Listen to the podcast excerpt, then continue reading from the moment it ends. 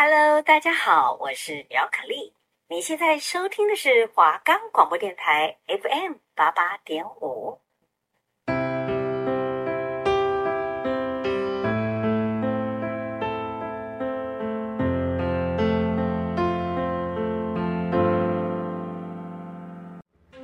瘴癘两字指的是什么呢？想知道引起瘴癘之气的原因吗？来台湾岛的西斯特利，一起一探究竟吧。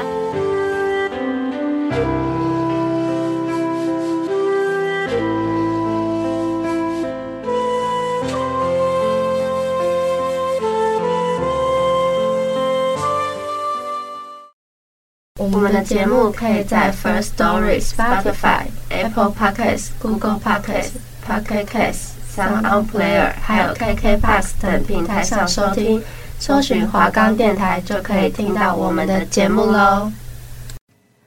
Hello，大家好，欢迎来到台湾岛的西斯特利，我是主持人郭允鹏，我是主持人蔡佩珍。那今天我们来聊聊瘴癘之气。在清领时期，闽粤沿海的居民冒着生命危险渡过台湾海峡。即使平安上岛后，还得面对张力之气的威胁。在清代的各种台湾文献中，罹患瘟疫而病死的人几乎占了台湾人口的五分之一。身体不够健康的，通常来台湾没几年就挂了。也因为超高的死亡率，让台湾早期恶名昭彰，有鬼岛的形象。康熙年间的台湾位于凤山县的下淡水。在今天屏东的东港一带，曾经九任巡检中有高达八人都死于任上。巡检类似于今天的警察局长。根据凤山县志的记载说，下淡水水土恶毒，历任皆卒于官，无一生还者。难怪当初被调来的台湾官员都会先哭个三天三月，根本是死缺中的死缺。那么这些张力之气到底是什么呢？能以科学解释吗？为什么这么可怕呀？那么我们得从台湾的地形气候说起。台湾横跨热带与亚热带，天气炎热又受到季风影响，地形上高山遍布，而且到处都是沼泽、池塘、洼地等，水汽比较重，经常烟雾弥漫。其实不止台湾，中国的华南、西南一带同样也是高温、潮湿、多雨的丛林地形，充满了张力之气。在此吃过亏的军队不计其数。比如说，诸葛亮南征讨伐孟获时，相传是依靠矢车菊躲避张力，差不多是今天的云南、贵州一带。而乾隆年间的清缅战争。当时三万清军进入缅北丛林，也遭遇严重的张力。总指挥官、总兵跟福将军以及水师提督等高阶将领，全部都因病过世。甚至有人记载，一营一千人的士兵，有九成的人染疫，八百人病死。即使是二近代的二战期间，十万名中国远征军进入缅北的野人山。由于恶劣的环境，最后平安撤退的也只有四万人。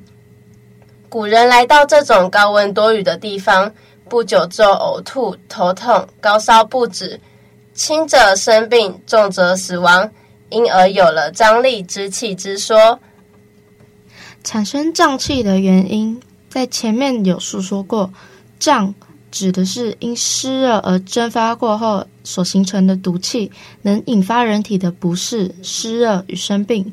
不止如此，以前的朝代，华南地区是有许多人们忌惮的生物，两栖类、爬虫类等，它们的毒素会传播到空气与污染水源，所以引发不适、生病。这是古人所流传的记录与观念。那么古人是如何分得出是制造瘴气的原因呢？通常是以植物、动物、天气、疾病与特殊气体来归纳出五种分类。第一种就是天气。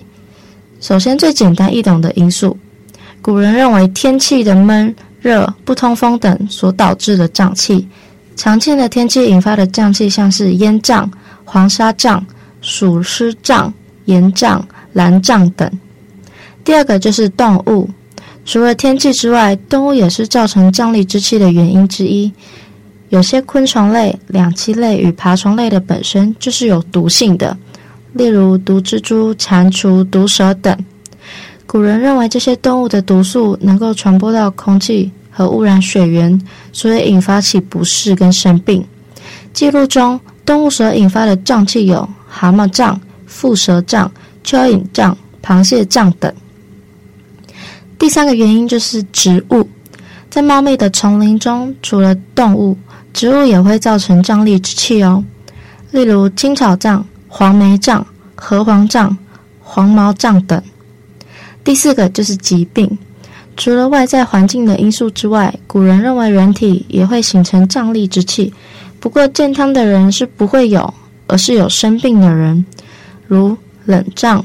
热胀、湿胀、寒胀、乌角胀、胀疟等。第五个就是特殊气体，这是一般人几乎没听说过的原因。古人认为特殊的气味，像是当地煮饭的味道，或是动物、植物独特的气味，也会造成瘴癘之气。也因为这样，瘴气也成为古代朝代的南方地区的代名词之一，这也说明为什么福建地区当时被称为闽。把字分开来看，就是门与虫，意思就是门上有虫。因此，闽南人又称为居住在有毒蛇猛兽地区的人。对神秘瘴气到底如何伤人，古人并没有可以说得清楚的原因。瘴气背后的真相。那么，以现代科学的角度，瘴癘之气是什么疾病呢？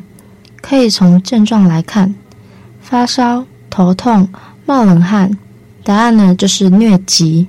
也就是说，你进入热带或亚热带地区，并非是吸入有毒的气体，而是被当地的蚊虫叮咬所致。根据世界卫生贸易组织 （WHO） 的统计，每年因疟疾死亡的人数约有六十二万人。罹患疾病的人数是二点四七亿人，这是什么概念呢？简单来说，就是比 COVID-19 的病毒更加致命。疟疾并非是什么罕见的疾病，在五到十万年前就有疟疾。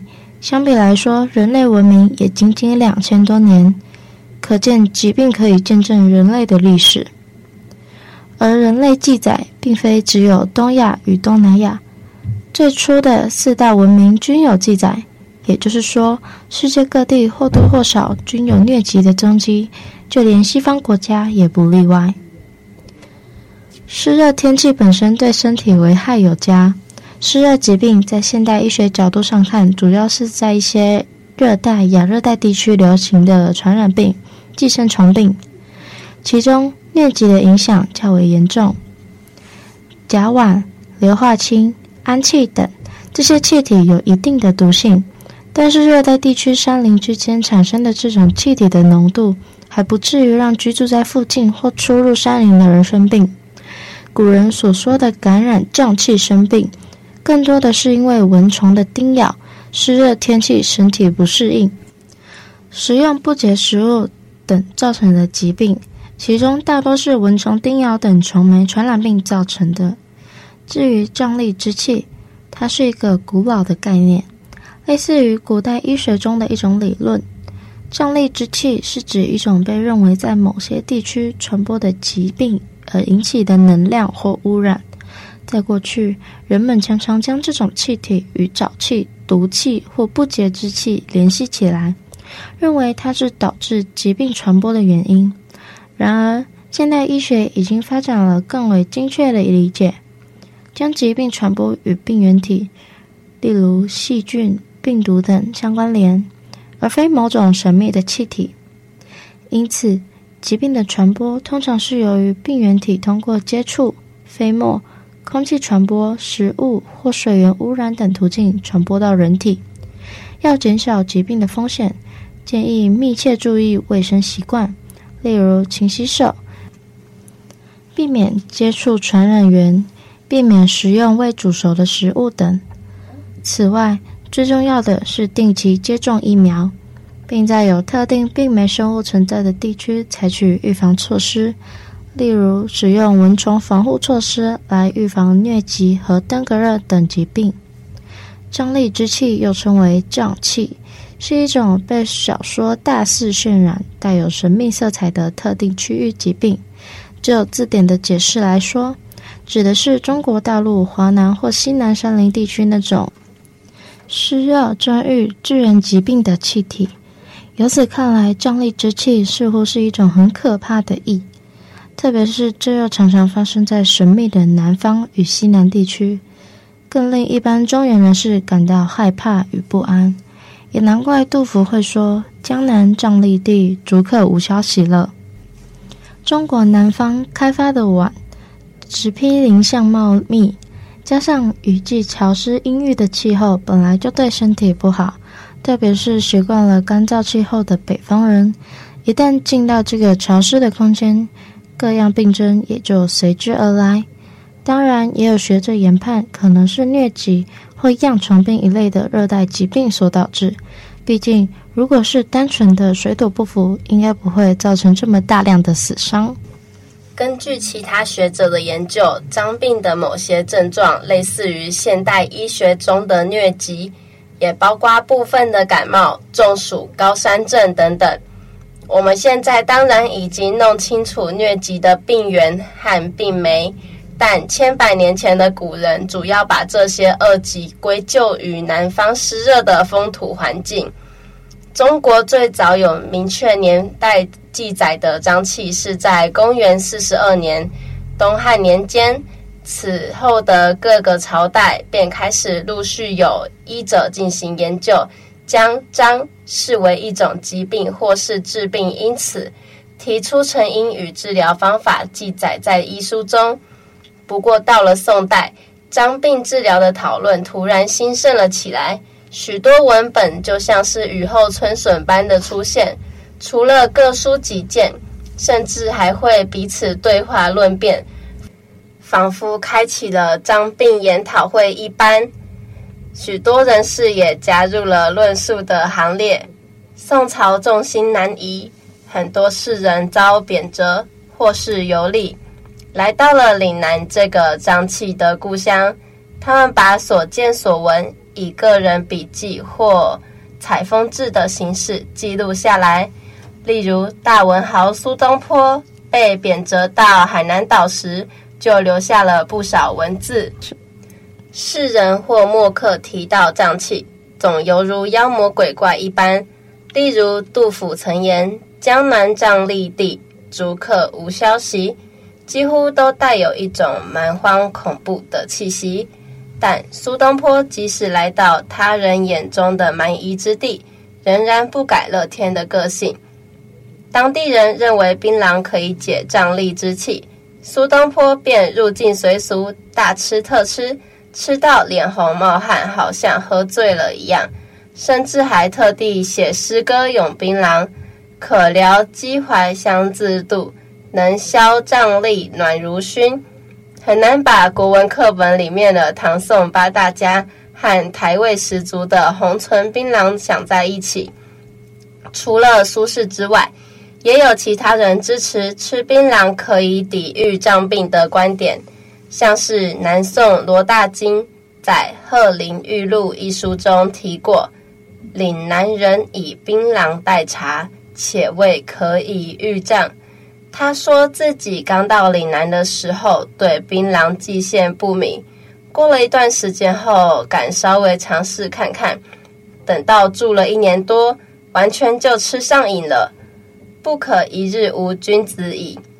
但也有人对槟榔嗤之以鼻，认为槟榔除了不雅观之外，更没有任何的防瘴之功。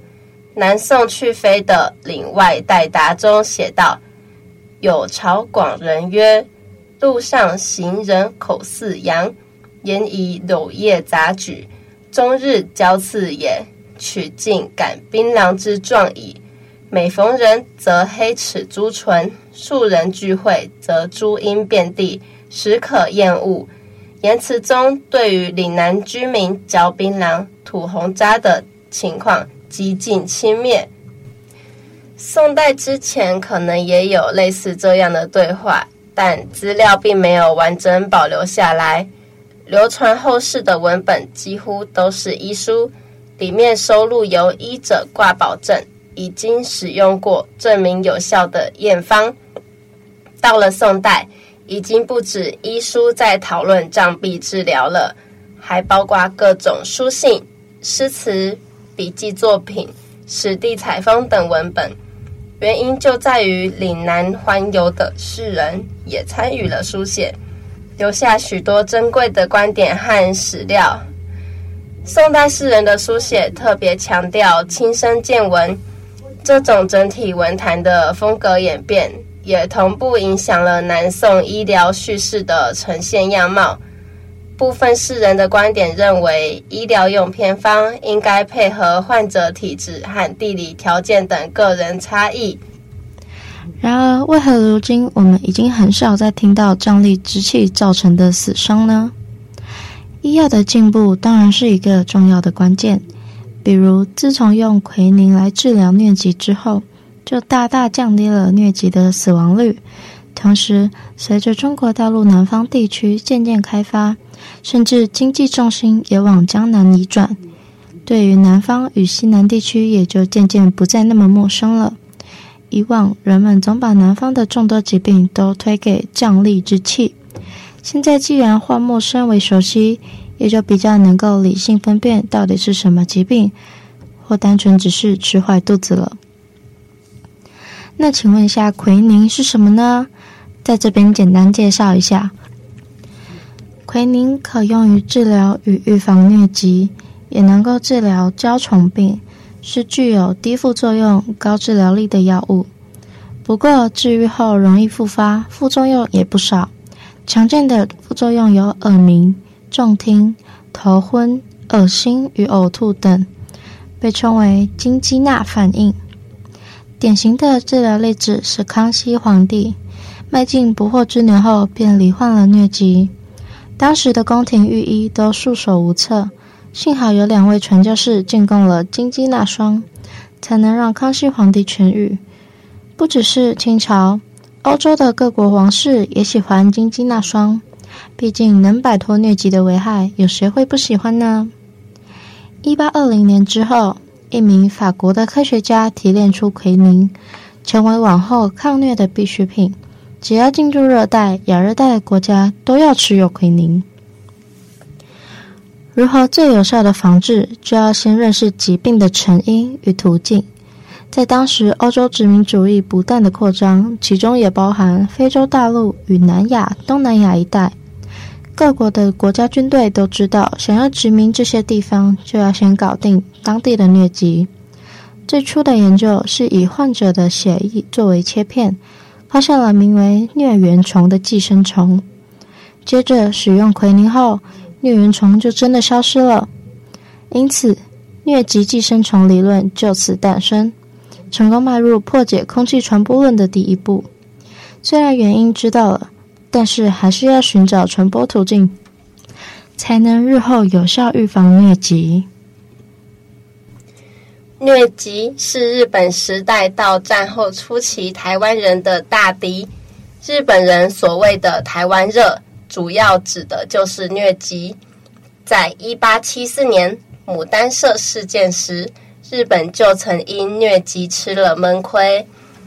一八九五年征台之役时，因染病生病的死亡士兵中，疟疾就占了三分之一。面对比抗日分子还要顽强的蚊子，台湾总督府不敢掉以轻心。除了利用保甲制度和卫生警察来推动防疫工作外，地方州厅还制作防疫宣导海报，并且研发药品治疗疟疾。如临大敌的日本人，由于过去没有相关经验。所以，防疟方针不断在对人法与对文法间尝试摆荡，完全没有一套客观科学的依据。一九一一年设立疟疾特别防治区，实行对人法，从民众着手，要求防治区内的人采血及服药。后来，由于国际对文法热潮及对人法成效不彰，一度转向采取对蚊法，防止蚊虫滋生。然而，地方官员的经验不足，常出现错误的判断，反而提油救火。例如，有些地方为了市街的美观而拓宽水沟，涂上水泥，造成水沟斜度减缓而积水，成为虐蚊生长的最佳繁殖地。到头来，对人法依旧是日本时代的主流。战后，国民政府接收台湾。防疟政策转向了对蚊法，因为这个时候 DDT 问世，也就是双对氯苯基三氯乙烷。DDT 是成本低廉、对人危害小的杀虫剂。问世不久后，就被用来作为根除疟疾的利器。透过世界卫生组织和美国的支持，台湾省政府卫生处、农复会。及疟疾研究所确立的防疟计划，制作疟疾宣导海报，以推广防疫知识，并于家家户户喷洒 DDT，最终得以扑灭疟疾。在这场防疟战役中，人类虽然获得了胜利，但是 DDT 对环境的危害却引发了另一场生态浩劫，后来也被许多国家禁用。登革热在日本时代曾有几次大流行。一九一五年的疫情从高雄扩散到全台，当时有人联想打狗为天狗，一度倡议更改地名，遭到福田凉水以天狗热讽嘲，君不见地名打狗，狗怒犹，此即改名难扑灭。一九四二年的疫情几乎是世纪大流行，全台有六分之五的人遭感染。此时又由于太平洋战争的关系，并没闻随着南洋返台的军人进入到高雄港，那些为了预防空袭灾难所储备的消防用水，反而成了孑孓生长的温床。而后，疫情又跟着军队扩散至日本内地，引起官方和学者的高度重视。后来，日本政府成立热带医学会，并刊行《热带医学杂志》，高度重视南方殖民地的健康问题。台湾总督府卫生单位随即指导台北帝国大学医学部学生，并吩咐他们与皇明凤工会的成员。一同展开疫情调查。著名的热带医学家森下勋、宫田初南，以及有“蚊子博士”之称的连日清等人，也都在这股风潮中投入登革热的研究。为了防堵病媒蚊，政府亦鼓励民众悬挂蚊帐、燃烧蚊香、清洁居家环境，杜绝可能的感染源。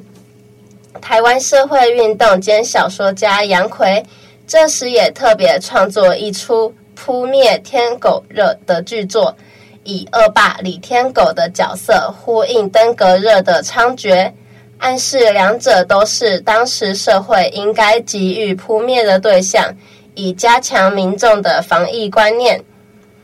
一九四二年，疫情告一段落。再加上战后台湾防疟计划喷洒 DDT，一并消灭了导致登革热的埃及斑蚊。在登革热沉寂四十年后，再次因为境外移入的关系，在屏东县琉球乡爆发。此后每年到了夏秋两季，便屡屡有新的病例出现。由于登革热的流行与病媒蚊的生长习性和地理分布有密切关系，一九九五年以前的疫情都局限在南部地区，其后逐渐扩及中北部。为了使各县市卫生局更更加了解登革热，台湾省政府卫生处委编印了大量工作手册，分发至全台卫生机关，指导民众如何正确防疫。随着行政院卫生署疾病管制局的成立，延续传递如何防治登革热的工作。跨海来台生病的难易程度并不特别，就取决于个人的健康状况、免疫系统功能以及对当地环境的适应能力。虽然某些地区可能存在一些特定的疾病风险，但并不意味着每个人都会生病。请记住，保持良好的卫生习惯、合理饮食、适当锻炼和充足的休息是预防疾病的重要措施。所以说了这么多，“瘴癘”两个字指的究竟是什么呢？在古代，它指的是由胀气引起的疾病，所以瘴癘之地指的就是容易被瘴气侵袭而引起疾病的地方。由于瘴气的模糊性，古人甚至把高原空气稀薄引发的高原反应当作瘴气。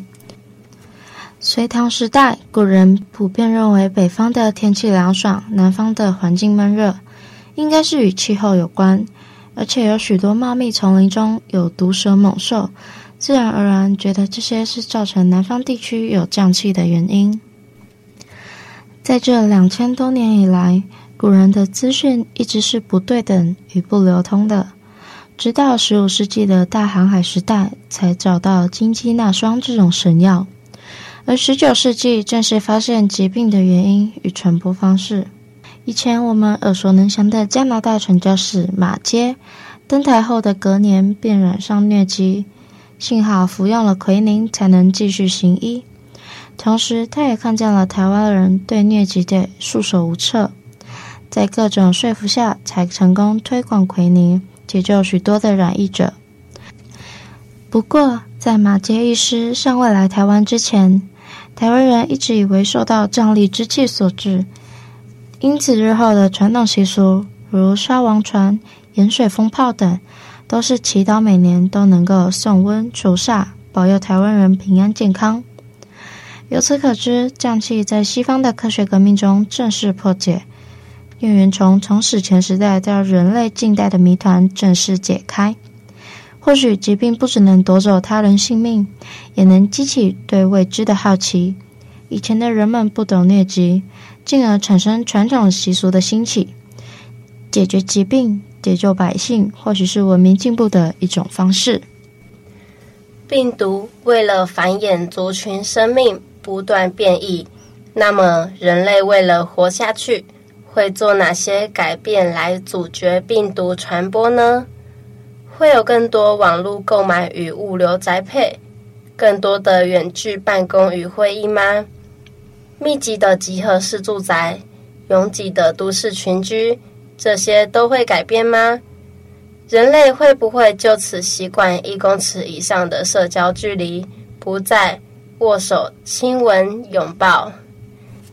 台湾的小孩上小学之前就要打十八针疫苗，每针疫苗都代表着对一种瘟神的战争。